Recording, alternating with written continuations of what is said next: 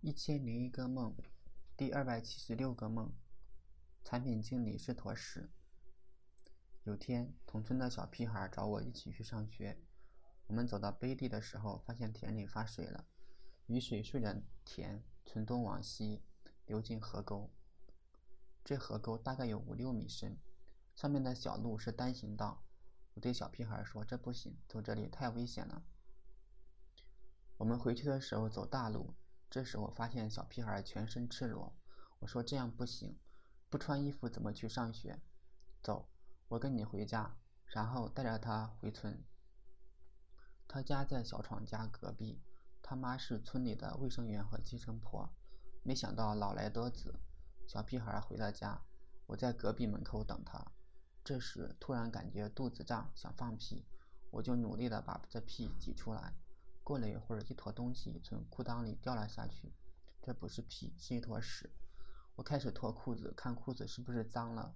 这时，从西面路上过来几个人，他们说谁家小孩拉屎在人家门口。我很尴尬，我想放屁，谁知道拉出来是屎。他们说原来这样啊，不过你要把人家家门口弄干净。我说我等一下把它丢到河沟里。他们走远了，我纠结要不要把这屎捡起来丢进河沟里。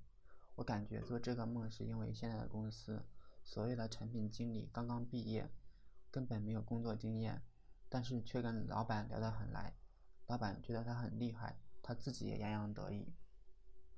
他写的需求只有一句话，一问他细节，他就说不可能写那么细。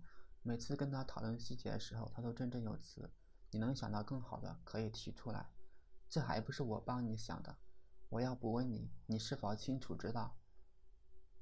然后，他喜欢用一个外国的工作流管理工具，国内打开很慢，其他同事都打不开。他说我这里速度很快，可能你们网络有问题。然后他把需求拆成了几大块，要我评估工时。我说你需求写成这样，评估工时有什么意义？这偏差也太大了。他说做 IT 行业不可能百分百准确。我感觉他都是一坨屎，感觉他就是小孩子，和老板一样盲目的乐观。能不能实现无所谓，他觉得差不多就行。这样的公司怎么能待下去？我恶意的猜想，他们只是需要开拓者或者先锋，需要的是尽快出一个结果，好不好不重要，关键是结果。这样的公司比比皆是，这样的互联网行业简直就是笑话，因为整个行业都喜欢大跃进。